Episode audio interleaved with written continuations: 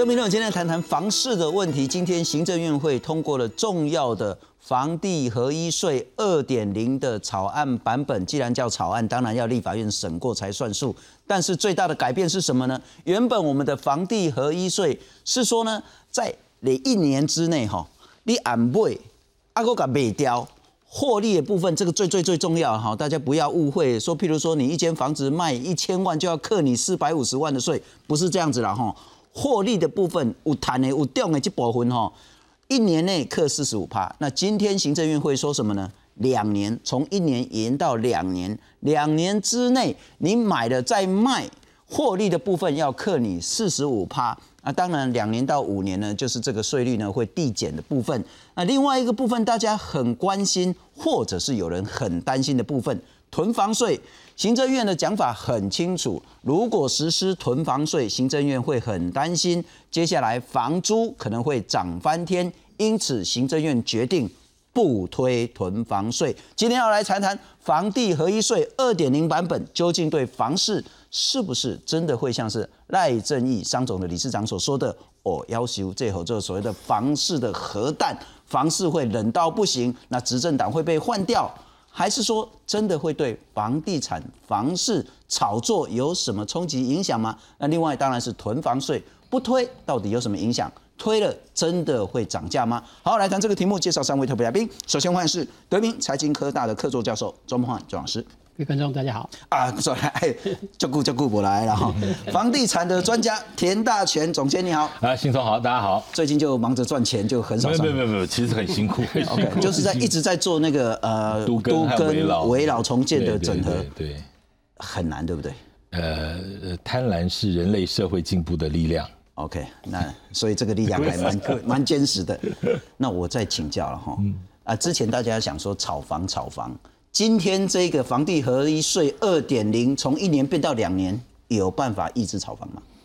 现在就要回答吗？还有个来宾没接先讲 这个最重要。好，简单说了，我觉得其实这个实质上的东西，呃，要看未来几个一段时间，心理上一定短期之内会受影响。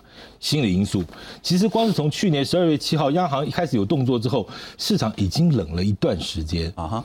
但是那个下凹的幅度并不大，马上一二月的成交量又起来了。OK，那为什么很清楚？因为过去不是没有打过房，打过很多，然后现在市场上听到的声音，可能我们所谓的婆婆妈妈的声音就是，啊啊，早知道啊，早知道什么？早知道奢侈税时候去买啊，早知道 SARS 时候去买啊，早知道房地合一上路的时候就该去买啊，立垮金嘛。所以呢，啊，基本上是要赶快去买，还是赶快卖掉？我讲那是一个心理状态，嗯哼，就是说。大家错过了过去也许很多班的车，结果高铁没搭上，普悠玛没搭上，现在目前可能连区间车都搭不上，要自己去门口坐野鸡车了。所以其实台湾民众心里头一直有一个结，就是说打房打到现在就是越打越高。那我那我就不要理你啊，那我还是去买啊。事实上，这个心态是不对的，我们必须说它是不对的。但是这是心理因素，它没有什么专业的东西可以去评量。了解，所以你认为说房价要下来很难，但是交易量可能暂时会萎缩。去年十二月到十二月七号，央行第一刀出来之后，到月底大概在那三四个礼拜里头，呃，预售屋的成呃来人量掉八成。嗯哼，哎，十个剩两个哎。十个剩两个，哎，严不严重？很严重啊！两个有买就不严重了。没有没有，就是看一看啊。他那两个人去干嘛？哎，拉给啊喂。哦，不不拉的，不拉不拉就不来了。好，过完元旦一直到农历年前又起来了。嗯，所以这个。那不用担心啦，对，长期来看没有那么严重了。了解，那是炒作的行情了。对的。好，来再来，我们来介绍第三位特别重要的来宾，二是专业者都市改革组织的秘书长彭阳凯，杨凯你好。哎，信中好，各位观众朋友大家好。你今天会很生气吗？因为其实你们推了好久好久的囤房税，行政院的讲法说这那 key 了，key 那个 key 了哈，就绝对房租会加西两，所以不争为妙。我觉得是预期之中啦，大概也没有什么生气。虽然我们认为这件事情应该推，等下有机会可以跟大家谈一下。可我也觉得这是个预料之中的事情，因为它这个议题的讨论本来就是可能涉及到更多的资料的澄清跟社会共识的讨论嘛。是。那我当然觉得过去，因为执政党从过去几年来，事实上相对于在野党，现在事实上是三个在野党，包括国民党都有提所谓囤房税的版本，可是执政党很清楚，到呃过去为从来没有松口，他们要做这件事情。所以我觉我对我而言，这是个预期预料之中的事情。他意思说，他从来没有讲过他要做囤房税，所以他没做也是可以理解的。但可可以预期啊。好，那那个说法你能接受吗？如果克了囤房税，那么这些年轻人就该死了，他的房租就会涨半天了。我当然是我的看法，但不一样。第一个，当然我是觉得过去囤房税在台湾，因为没有好好讨论，我还是一再强调说，呃，至少就我们民间团体在谈的部分，我们也跟几个在野党沟通，就说我们课这个税的目的是什么？就是就像说，科房地合一税是为了打击短期买卖嘛，对不对？是。囤房税的目的是什么？事实上，我们简单讲是，我们是用囤房税的形式来达到空屋税的效果。所以要处理的事情是台湾。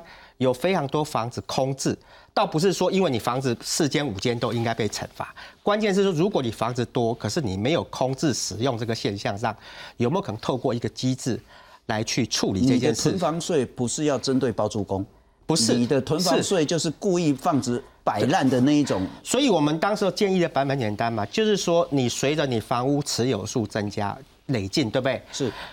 可是如果你把租约拿出来出租嘛？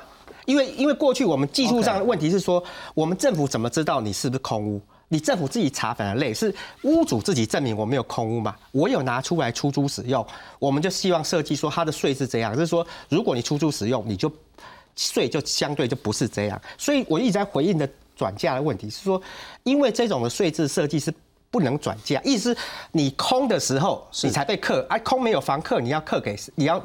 转嫁给谁？是啊，你本来在租的时候，你又不会被涨税，OK，你知道？你所以你没有什么转嫁。所以其实你谈的囤房税是空屋税，是，只是说不是说对于有房的人的一种惩罚。是是是。不过我们再来看看，今天行政院通过了一个非常重要的房地合一税的二点零版本，说二点零其实改变也不大了哈，只是把原本一年交易如果说呢获利的部分课征四十五趴，变成是两年这样子，提成时间上的改变，我们来看看。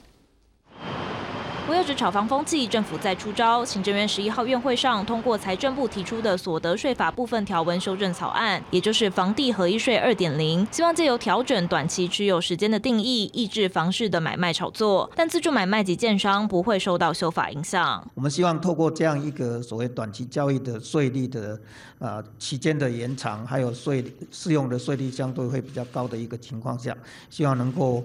抑制目前蠢蠢欲动的房价。如果你只是自住的部分啊，那这个。买卖呢，基本上是不会受到影响的哦，建商也不会受到影响。现行法规规定，个人持有房屋土地一年内卖出，课百分之四十五重税。而修正草案中，将持有两年内的交易也视为短期，课百分之四十五税率；持有五年以内卖出，课百分之三十五税率；持有未满十年，则课百分之二十税率。境内境外盈利事业持有房产，也将比照个人的税率。另外，也将预售屋交易、部分股权交易两项纳入房地合一课税范围，全案。将再送到立法院审议。那以房东来讲，他可能就把这个增加的税率转给承租人。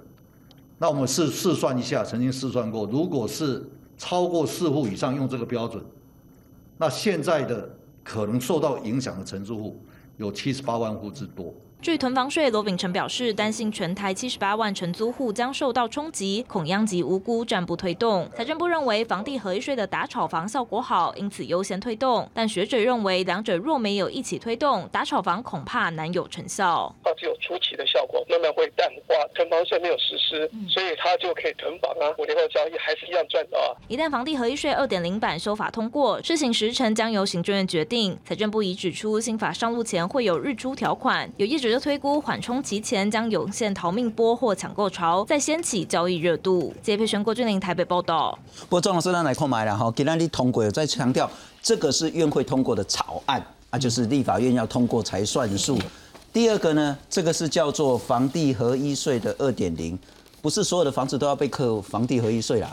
那是你大概是一百零五年之后取得的，才有这种新制的房一房地合一税。一百零五年之前的黑都是旧制诶，课土增税啊，个房屋的这种所得税的部分，我黑的比较旧诶啦哈。所以黑黑静静要探钱，一款你再探钱，这款呢哈要谈安那谈安来看卖然后。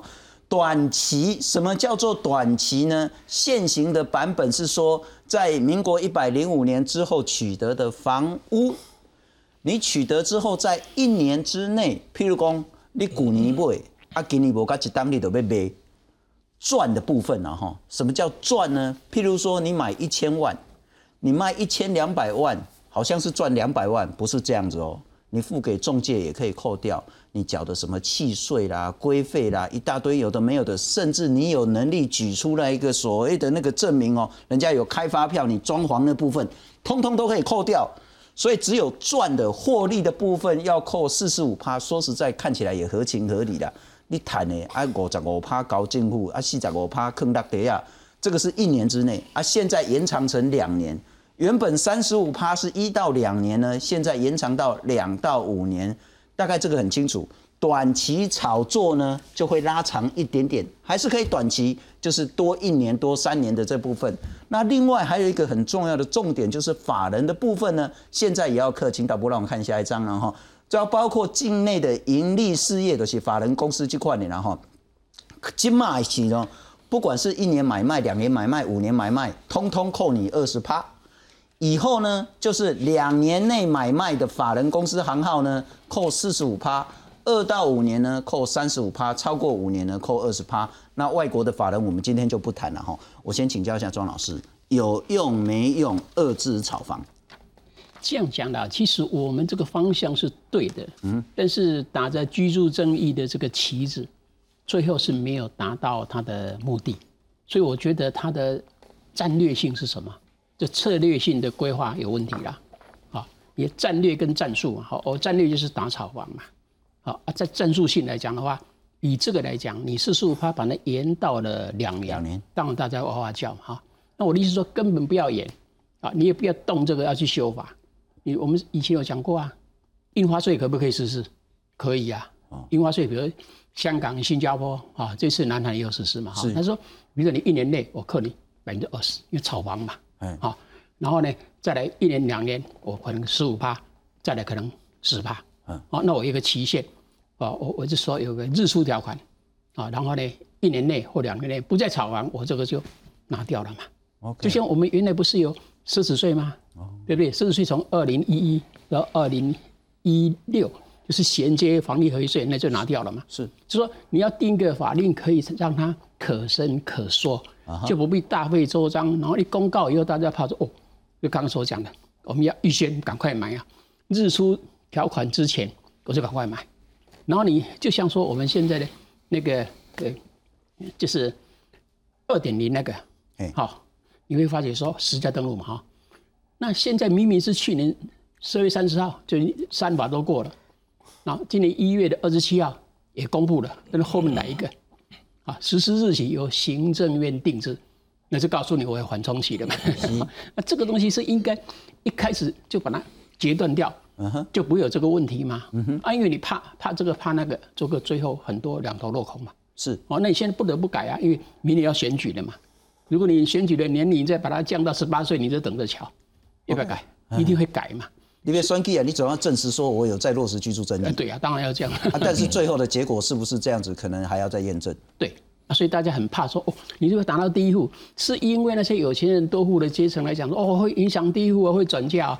其实我们原来看到房地合一税财政部公布的这个部分来讲，有什么影响？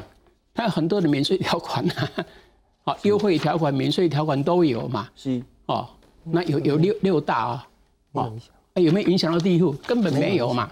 对不对？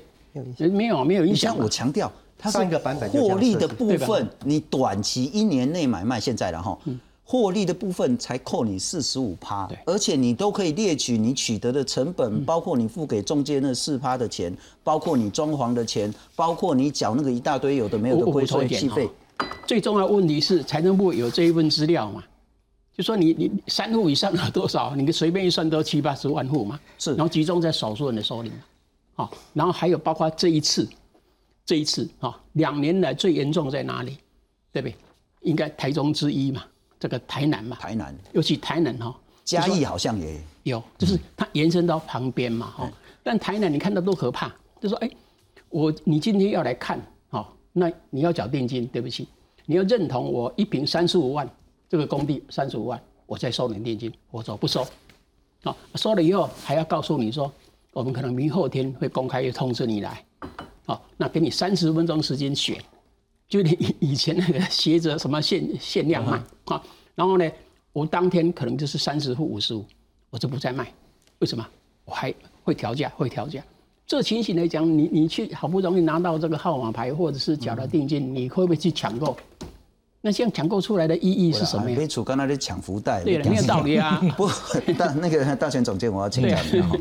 我其实有一点无法理解，说这件事情，如果只是原本一年你买卖然后获利的部分扣四十五趴，变成两年内买卖获利的部分扣四十五趴。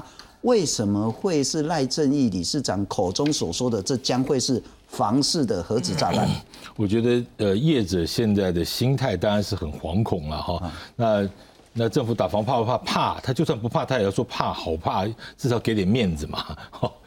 这我就不能再多说了啦。我想基本上，某种程度是在帮忙这个政策过了，也应该是这样讲，就是大家站在业者的角度说，能够不要再有这些动作是最好了哈。那当然变动，事实上我必须要拉回来一个状况去思考这件事情，整个整个最近在这讲的这些事情的本身，谁想到去年有 COVID-19 啊？谁想到美国会历史性无限期的降息？是谁想到因为利率降到这种水准之后，整个全世界的经济搞得乱七八糟？是那谁想到台湾居然做的这么好？居然大家口罩一拿就跑去买房子，这都都都不知道的事情。去年开始有武汉肺炎，开始有这个新冠肺炎之后，一直到五二零之前，大家都不敢动。哎，你要先搞清楚，是那个时候，后来什么一一又零零零什么零什么零有没有？然后完了，大家觉得好像台湾加零加零四五零对不对？然后那个什么什么泡沫红茶就买一送一了，有没有？OK，那个时候口罩也没有敢拿下来，但是就去买房子了，因为利率低了。这都是因然的一个状况。如果我们去设想，如果去年没有新冠肺炎，房地产市场会这个样吗？大问号。当然这是事后诸葛亮，没什么好讲的。但是因为这半年噼里啪啦封上去了之后，因为核心还是利率嘛，然后资金回流嘛，是大家全世界不敢去，资金就在这个池塘里头一直滚嘛。OK，好，就是这个问题。拉回来说，这是应然的状况，而我们用一个这么重要的一个政策和法令去决定未来房地产市场这件事情。我觉得这第一个的思维方式可能需要检讨。我不是说对或者不对哈，我只觉得因为这件事情所以这样。那如果万一没有这件事情，是不是因为然后所以结果于是那就没有这件事呢？OK，好。当时为什么那个新收刚问，当时为什么会有一年这件事情？因为之前没有房地合一税的时候，是一年多次买卖，磕不到土地增值税嘛，是不公平嘛，是对不对？所以于是有一年四十五趴。那两年以上，对不对？等一下，这样。那现在一变二的原因是什么？利润基础是什么？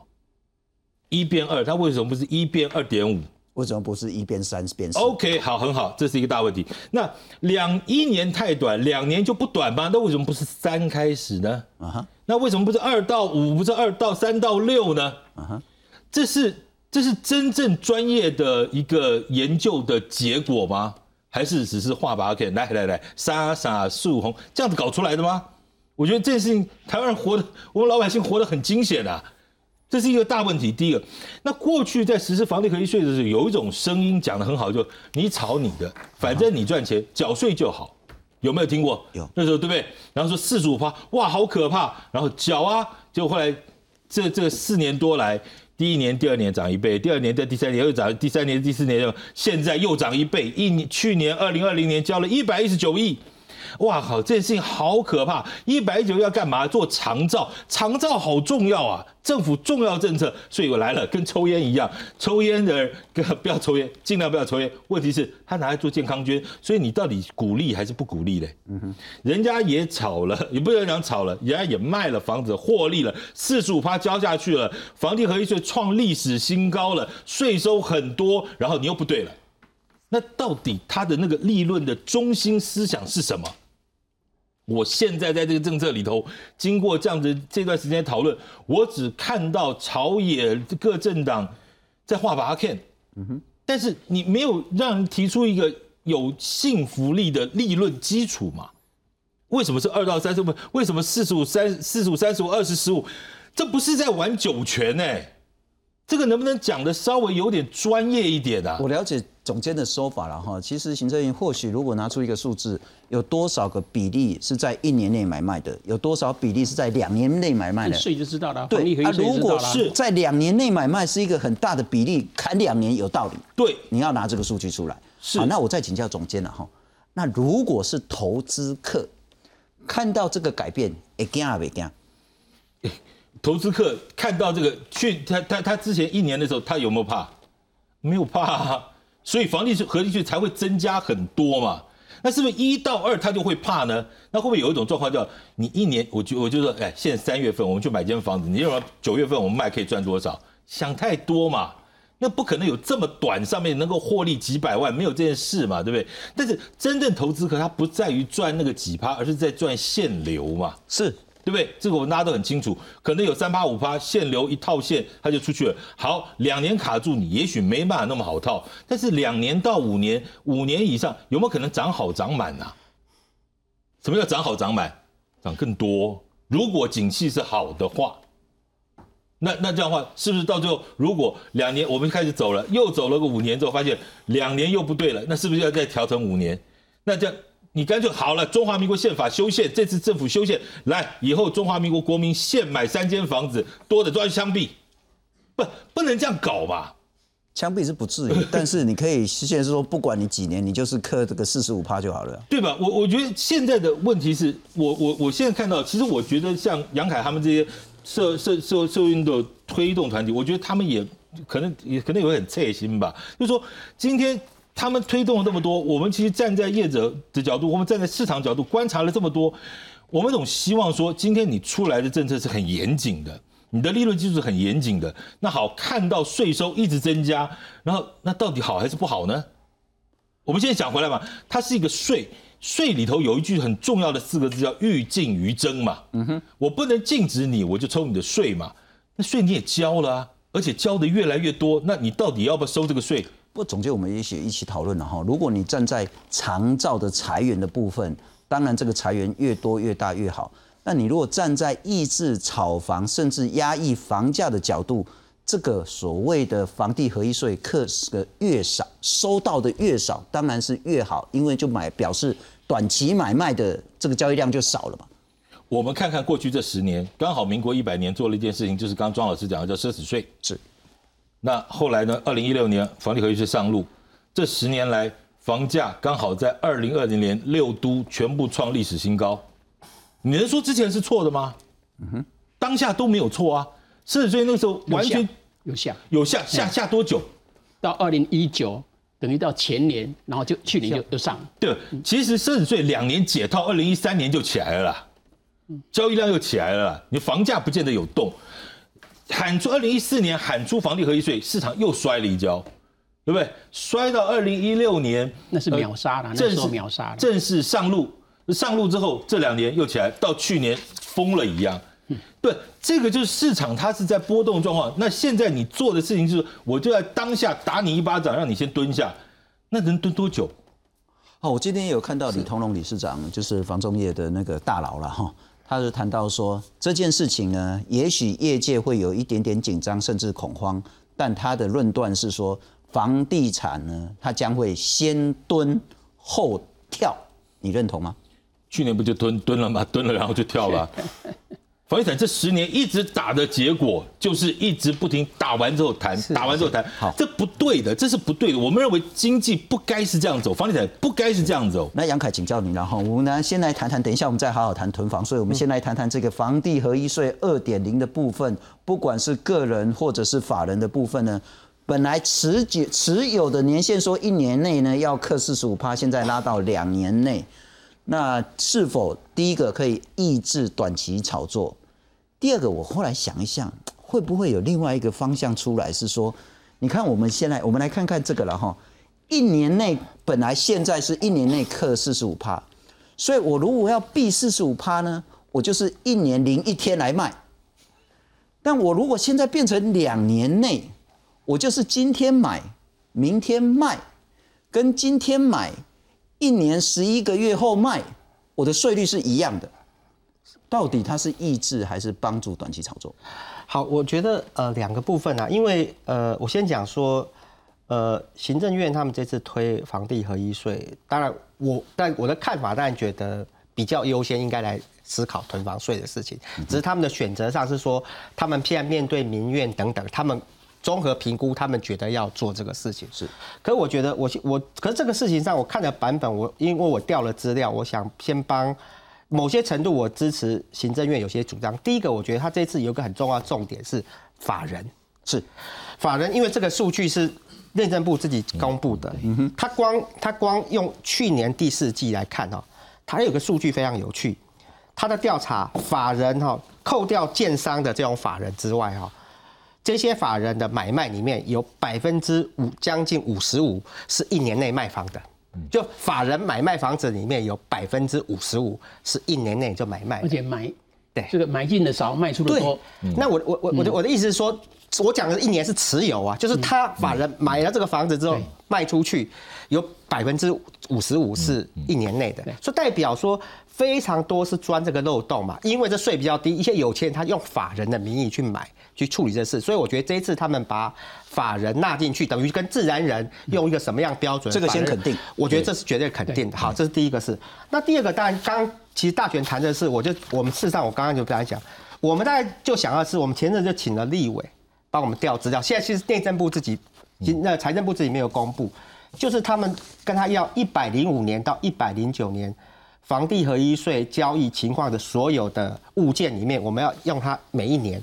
照分这样子，我再简单讲一个数据看就好了。就是说，第一个，绝大部分的交易都集中在五年。我说这是我们是台湾是一个什么样的市场？就是说，我们绝大多人买卖房子都是五年内的房子在卖，反正五年以上的那种比较讲的中古，事实上不是市场成屋交易的主。我听过。啊，你买厝是要大呢？对啊，所以厝可能为着囡仔，为着是大是，所以就说代表事实上我们有非常明显的就是炒作嘛。所以这个我先肯定说，这个税有没有讲说，我们从买卖的这些买卖交易的讲话讲说，买卖物件里面一百零九五年到一百零九年面是绝大多数都是五年内的房子，持有五年。好，这是第一个事情。所以这个是一个很奇怪的事。那第二个，他们讲延长的时间，你也看到这个趋势哈。因为它随着，因为大家知道两年漏洞哈，一百零五年的时候哦，它的买卖物件哈，其实事实上那个可以看到是说。超过两年、三年、四年的物件越来越多，然后一二年的物件越来越少，可是还是在集中在五年这个区块。了解。所以意思说，他们这次为什么要把它拉长？这都有明确的数据可以看到。就是说，只是他们有讲，是说简单讲，说现在政府做了一个两年，那第一次的方式就是说啊，那大家都想躲两年，所以说非常多短期买卖的交易就越来越集中在第三年到第五年的方式。好，所以我意思说，这一次行政部门就说啊，那我把。这样的一个数据，把框在框的比较大，就是把它拉到五年嘛。不太，但是我其实有一个建议啊，你如果要一直的话，你应该做的更细腻。一年我用六十趴，是是啊，两年内我用四十五趴啊，你这个差别才会出来嘛。是是，那我当然说最后这个版本的这个，我只是讲他们政府的调查数据，只是说至于这个税制，他们这样的。为什么要这样设计？我当然觉得行政部门，我同意两位老师的讲法嘛，他要一个更清楚的说明。那事实上，我们刚我也看到，事实上国民党也有版本嘛，国民党也是讲说税率多少多少。那所以我回到这个现象，应该回到这样是说，如果我们觉得购物是一个，我一直在我一直在澄清一个厘清嘛，我就觉得呃，至少有一些像我们的呃每次啊商总那些讲，就是说他们有时候就跟我们讲说，购物是刚需呀，刚需就每一个人就要买嘛。啊，既然是刚需，我会打投机，你叫什么？就是你只要是，你只要是真正买房子要刚性需求，怎么会两年就想卖？你根本不会被这个打到嘛。所以我的意思说，我们这个政策先呼喊说，跟国民讲说，如果你买房子是要来住的，基本上你不会被用到这个囤房税嘛，是对不对？所以他讲清楚说，我就是要专门针对你把房子当投资的。因为买卖短期买这个事情标的，我觉得谈清楚嘛。那大家可以讨论说，这种短期投资的部分上，大家觉得应不应该有一个更高的税率来抑制这件事情？所以我觉得应该把它，就是不应该把这个讨论回避掉。说这个跟一般说啊，台湾现在，而且现在大家谈的高房价民怨，基本上是不是那些买得起可以买很多间的，是非常多年轻人想买买不到嘛，或买不起嘛。是啊，就先跟讲，这个税制跟你根本不会有影响，因为你好不容易买了一个房子，当然就想好好住嘛。那所以关键是说，这样的一个短期投资的部分，大家就知道短期投资为什么可以买卖那么多，就是因为价格一直往上跌嘛。所以这个现象上，我们要不要来解决？那再来我们才去处。那我是觉得我的看法是一定要。那再来看就是说，我们来讨论用这样的税制的版本来解决，是不是个最有效？那大家可以见仁见智，是不是要更重，会不会要更轻，或者是分割更细致？可是应该是说，所有刚刚讲的统计跟交易数据是都很明确告诉我们，我们大部分的房屋买卖都是五年内的。那这投就简单讲，我们的我们大部分买房子的那些人，很可能都是投资客。是，就是说数据上的确呈现的是这个样子嘛？就为什么，居然怎么解释这么多人是短期内了解，买不过我卖可能要再还有法人那个事情，我也觉得是应该房地合一税看起来不是叫打房，而是打炒作打房或者是短期买卖获利的部分。对对对我们一直讲这是获利的四十五趴。对，不是价格的不是是价格的四十五趴，是获利啊！你都已经有赚钱了哦，对啊啊，缴四十五趴他，如果赔钱不会被课到税啊，赔钱当然不会对啊，所以说并不是又不是正交，对对不对对对不对是不。过我们来看看呢，哈，会不会有一波所谓的日出之前的逃命潮？我们来看看。挖土机不断开挖，一栋栋预售建案正加紧赶工。台积电进驻南科，让台南房市相当火热。但就在政府打炒房，宣布将房地合一税短期持有从两年拉长为五年后，现在传出中南部已经出现预售屋红单抛售潮。根据屋比房屋的统计，台中有多达一点一五万户预售屋上网求售，是六都最多。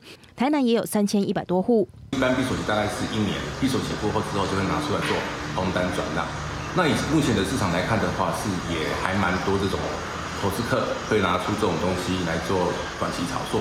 当地房仲表示，近期的确有不少预售新建案的投资客担心房子卖不掉，恐怕被套牢，因此放弃了赚差价百万的想法，只要能小赚十万二十万就赶紧出场。而且新制上路前，想卖中古屋的屋主也会开始抛售，只是市场上大部分的房屋持有者较不缺资金，期待价格大幅下修的几率恐怕不大。在房地合一税上路之后，市场上会出现一个的滞交易的窒息量，因为买卖双方都会开始观望，尤其是买方，他会希望，而且会期待政府这波打房政策出现效果，等到房价下跌了再进场。预期在上路之前可能会有大概百分之五的波这个短暂的一个振幅啦，但是预期下修的几率大幅下修的几率不大。房产专家表示，未来房地合一税新制上路，市场可能至少有三个月到半年的观望期。一旦待售物件大量减少，而且房屋闭锁期从两年延长到五年，屋主想要避开重税又不想要降价出售，可能干脆以租代卖，恐会有税金转嫁给民众的效应，也是政府该思考的课题。记者为陈昌伟、温正恒台北台南报道。哎，中间会不会有逃命潮？对，逃命啊！现在要逃逃到哪里去呢？不过他还是赚钱的，也不能叫逃命啊。两件事情，刚刚庄老师讲的很好，实价登录二点零通过了，通过了之后什么时候开始实施？七月一号，他们现在我现在七月一号嘛哈，目前的这行政院现在的宣誓是 七月一号了。那现在有四个月嘛哈，不过立法院还没过嘞。那你想干嘛？对这这四个月嘛，对不没对？有，实价登录二点过了啦，哦只是说施行细则那个要对对对对对，好，这是一样。那同样现在问题，日出条款什么时候日出啊？你说这个房地二现在不已经春暖花开了吗？OK，那 什么时候日出？OK，所以大家都一定会有那种侥幸心理。刚才杨凯讲的非常非常好，我觉得政府应该赶快把这个资料说出来，因为在他讲之前，我们认为不是在画把它看吗？政府你要今天要做政策的论述的时候，请你把那个基本资料讲清楚嘛，我们才知道为什么这个落点在这边，会不会逃命？肯定有逃命的。那问题你逃逃得了逃不了的问题，一样炒红单之前有没有被套牢？有有啊，那结果怎么样？就多到可以啊，就开始住啊，住到变成自住房啊。OK，对，因为他套不套逃不了嘛。那另外一种方式断头啊，市场自己会有自己解决方方式啦，市场自己解决方式。但是我实在讲，炒房者不该被同情，投机者不该被同情。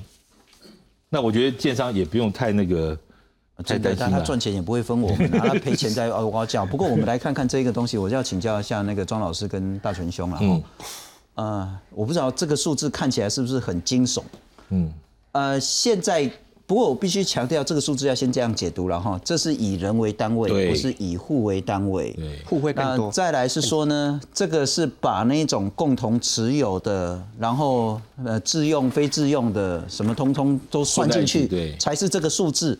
全台湾有五百六十九万八千人有一间房子。嗯嗯。那譬如说，我跟我哥哥共同有的，就是我一间，我哥哥也一间，是这样算。哎，这样也是两间了哈。虽然是实际一间，但是两个人都有一间，这个是五百六十九万。那这个大概还好，很合理。那两户的呢，勉强可以合理，这个有一百五十二万。好，那不太合理的就是一个人有三间房子以上的，有三间的有四十六万个人，有四间有三十二万个人。那四间、五间、五六间呢，都是三十二万个人，其中有到十间要修一个人有十间厝的哦。台湾话这里，所以今台湾人有够好个，一万九千七百个人呢，有十间以上的房子。一万九千七百个人有十件以上，这是自然人哦，我们还没有谈到法人的部分。那我们来看看另外一个稍微细腻一点点，敦储了哈，囤房。什么叫囤房呢？排除掉。非自用的排除掉，呃，排除到自住的了哈。你如果是自住的，那我们自住的定义很宽呢，三户，三户。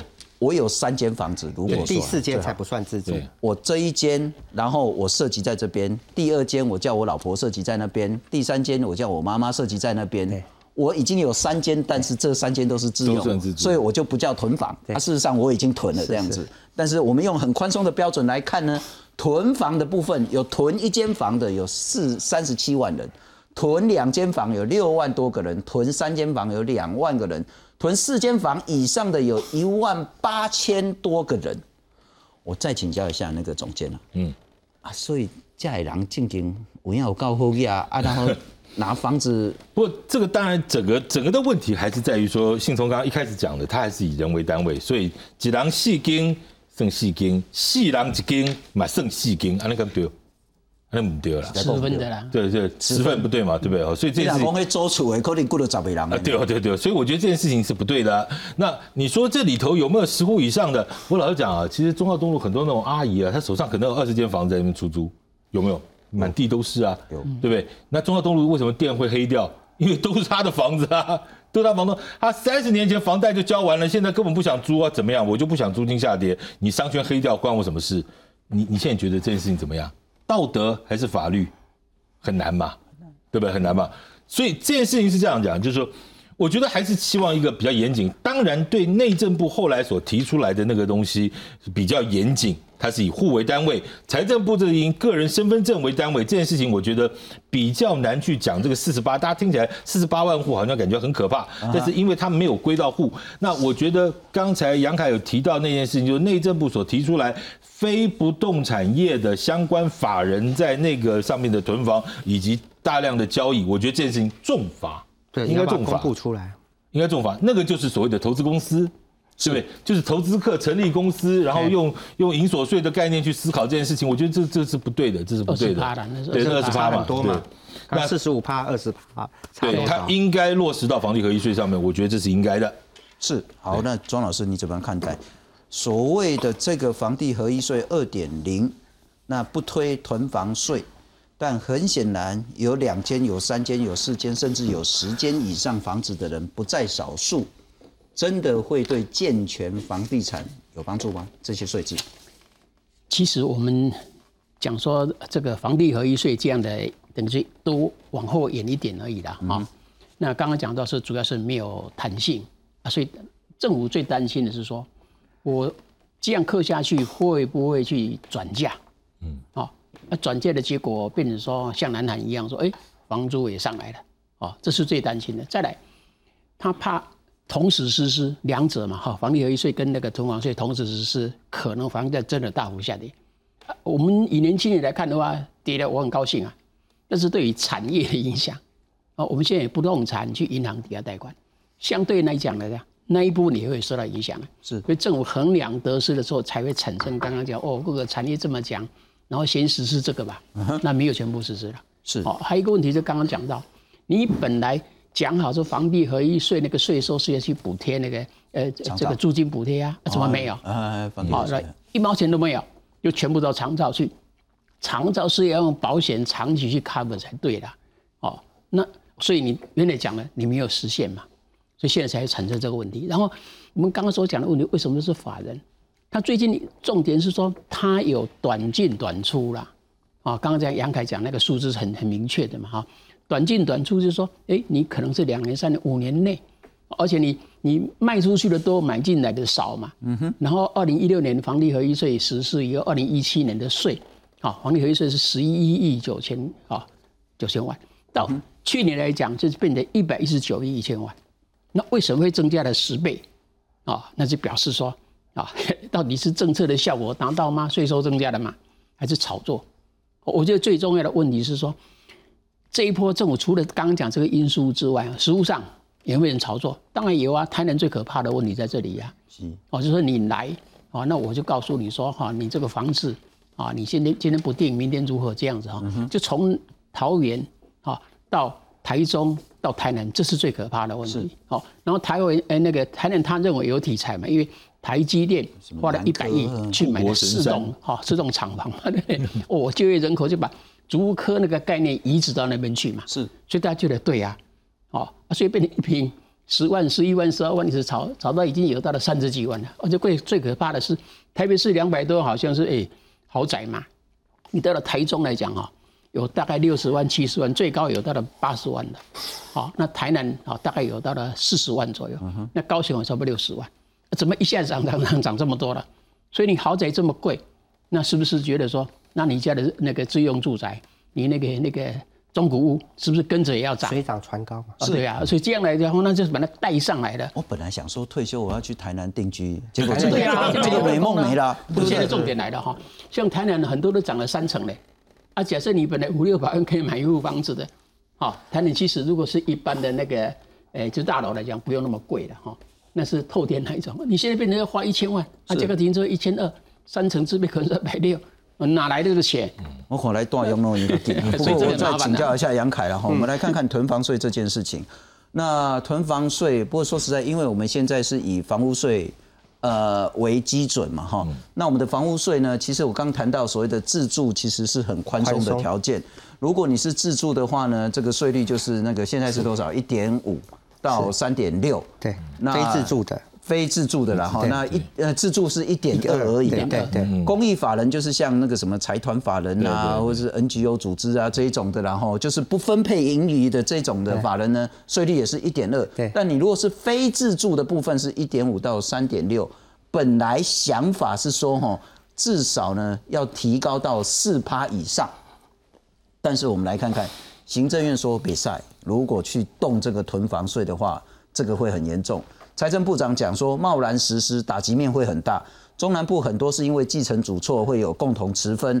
韩国的经验是不好的，上路了囤房税之后呢，年轻租屋者的负担会变很大，这个转嫁效果，租金上涨，房价更打不下来。行政院的政务委员也是发言人罗秉成，他说呢，城乡差距很大，迄台北一间可能就一亿啊，啊下港可能十间都无甲一亿。不过现在那个南部房子越来越贵了哈，那你怎么定义囤房呢？囤台北一间房跟囤屏东一间房，这算一样的吗？是。那政府也算过，如果你用四间来做标准的话呢，可能会影响这些房客七十八万户，殃及无辜。我们来看看，很多民间团体以及不同的政党都说要课囤房税，为什么行政院说万万可不得？台湾房价飞涨，居住问题严重，民间团体长期呼吁。应该推动囤房税，让更多空屋进入市场。台湾有这么多的空屋跟余屋的囤积，不拿出来出售，也不拿出来出租，我们会来推动一个税制的合理化，希望来解决空屋跟余屋的问题。不过，政府对于实施囤房税始终有所疑虑。囤房税这一个制度呢，它是考量说哈，提高多屋者的房屋税率呢的影响。或是全国，而且是全面性，啊，那可能会影响比较大，啊，怕会伤及无辜啦，所以必须要再审慎一点。它列入是中长期的方案。此外，学者认为，就算中央修法通过，也需要地方政府配合。呃，问题的关键不在囤房人数有多少，问题在实施囤房税有没有效果。那我们看到，其实从学术理论上，我们呃学术研究告诉你，囤房税是有效的。千万不要中央地方互相踢皮球，那囤房税就变成落得一一头空。学者表示，台北市囤房税实施之后，在防止投机炒作上，房市价量都有明显变化。但囤房税也不是万灵丹，还要搭配其他政策，多管齐下，才能抑制炒房。记者综合报道。好，杨凯，我就觉得这个确实是需要被考虑。如果我们为了克囤房税而导致房租全面上扬，我们已经谈了好久，之前买不起，现在连租都越来越租不起了。所以这部分，我的意思就是说，呃，我一直觉得，呃，第一个，我认为台湾应该开始很严肃的讨论，讨论当然说，第一个，刚刚你刚刚讲的持有集中化的现象嘛，是，而且这现象是其实是过去民间团体给很大压力，他才要公布，以前从来不公布这种台湾家户持有的集中现象，对多少房？啊，这是啊，第二个，我们是我们一直在讨论，是我们要跟台湾大量空屋这两个现象要去勾起来。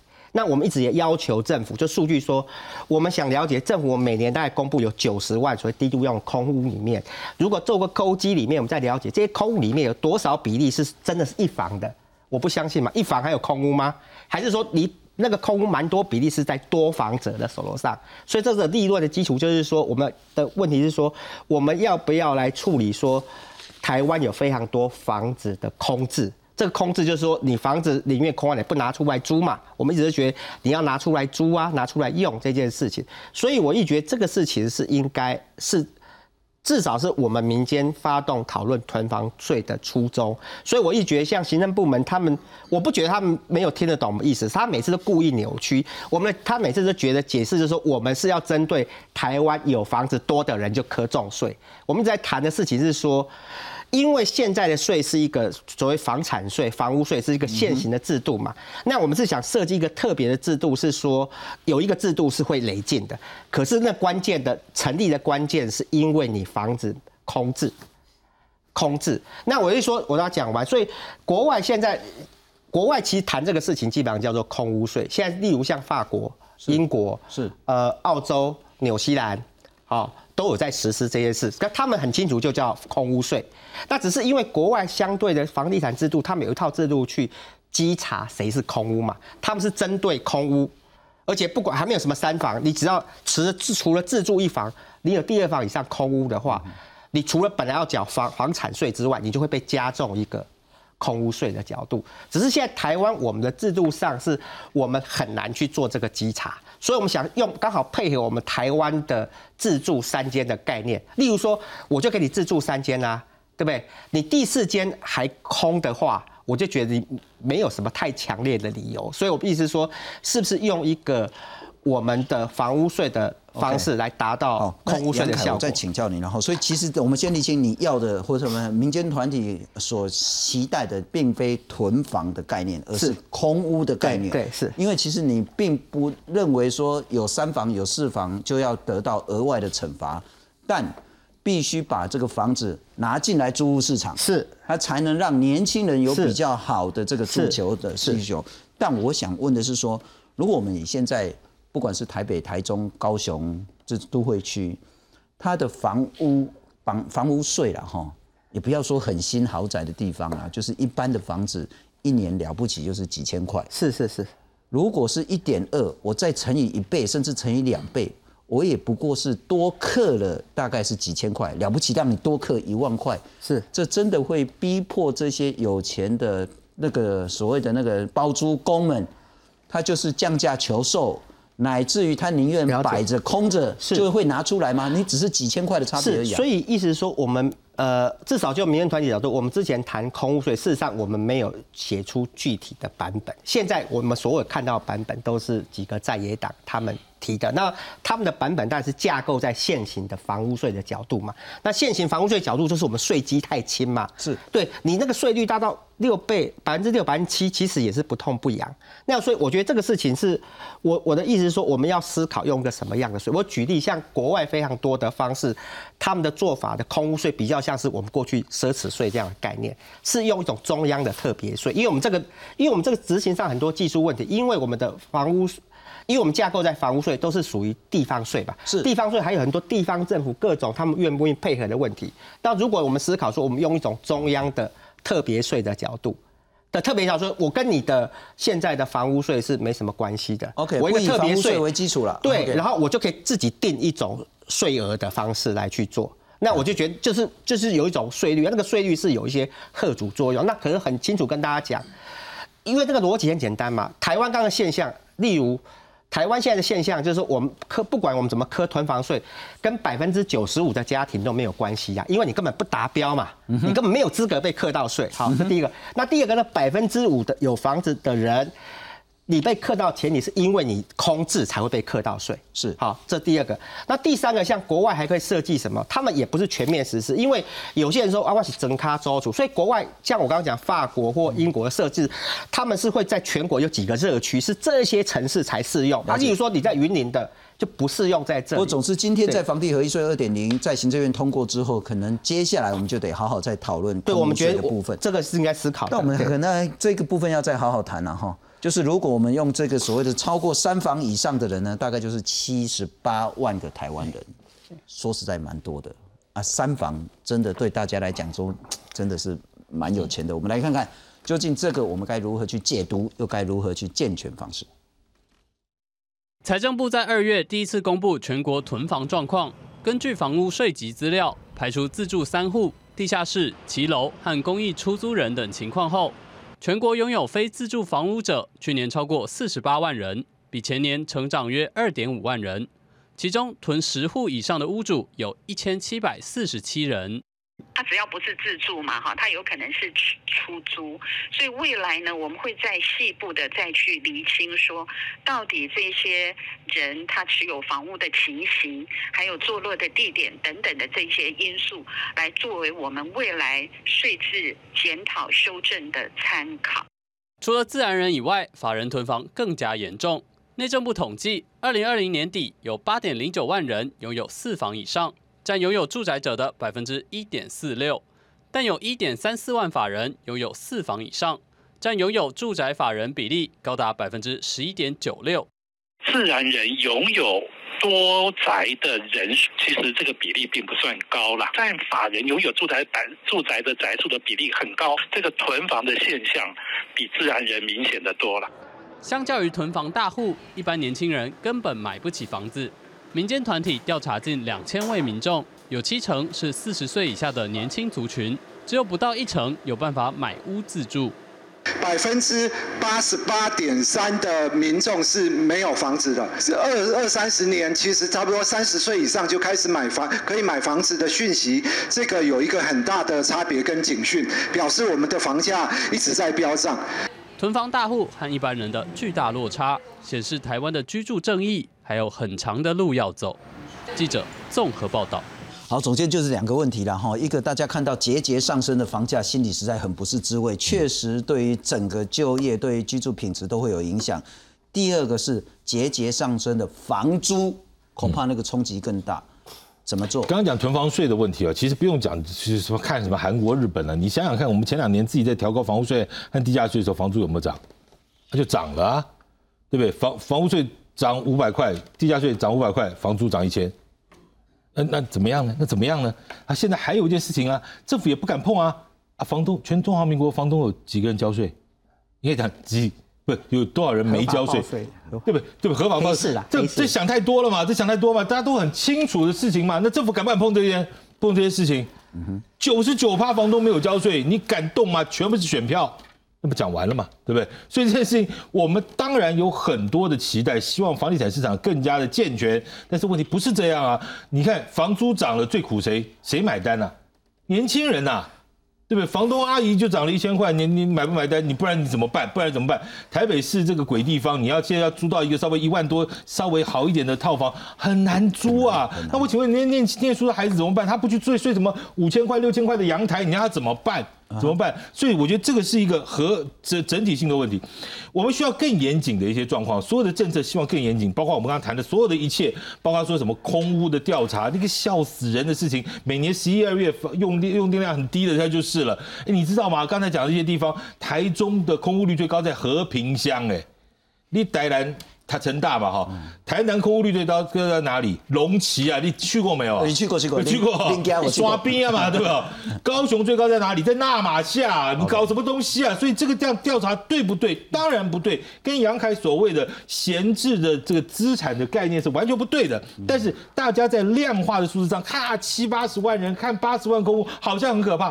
我们一直忽略了很严谨的直化的分析，这是一个很重要的事情。那房价的问题，我必须要说政。政府根本没有能力管控资金，什么意思？资金流一过来之后，然后股票涨到一万六了，怎么样呢？怎么样呢？对不对？那你叫这些钱去哪里？嗯哼，哎，该做的捷运为什么没钱呢？该做的公共建设为什么没钱呢？政府要做的是经济发展，你今天这边没有钱，这边一切切豆腐，怎么切都有限嘛。你让年轻人收入增加一点好不好？谈点经济嘛。嗯，张老师，你的建议呢？